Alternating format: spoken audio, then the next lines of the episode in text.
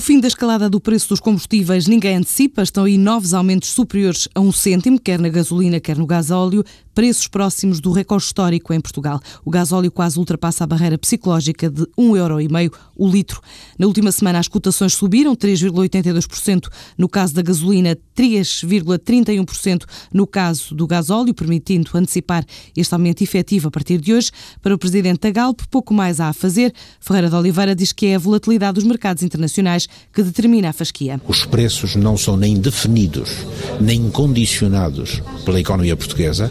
Eh, apenas a única variável que têm os governos dos países é jogar com os impostos que lhe aplicam, seja o imposto sobre produtos petrolíferos, seja até o próprio IVA.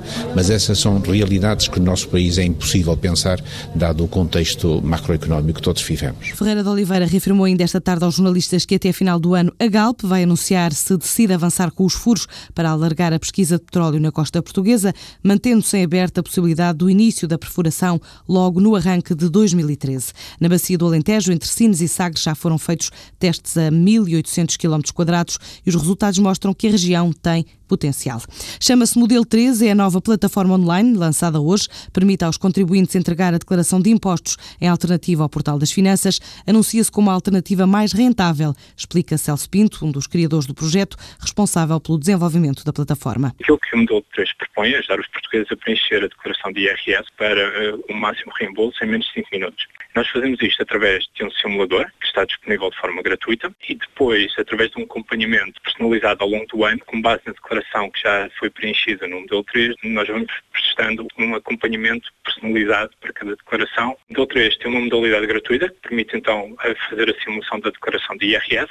Se quiser entregar a declaração através do modelo 3, então aí terá um custo de 9 euros. E se pretender algum esclarecimento fiscal prestado de uma forma mais personalizada com o contacto uh, humano, então aí terá o custo de uma mensalidade de 14,99. A entrega da declaração de IRS através da internet só acontece no próximo mês de abril, mas este novo portal, disponível a partir de agora, permite ao contribuinte verificar, por exemplo, se tem apresentado de forma correta despesas e se não tem um desperdício médio na ordem dos 150 euros.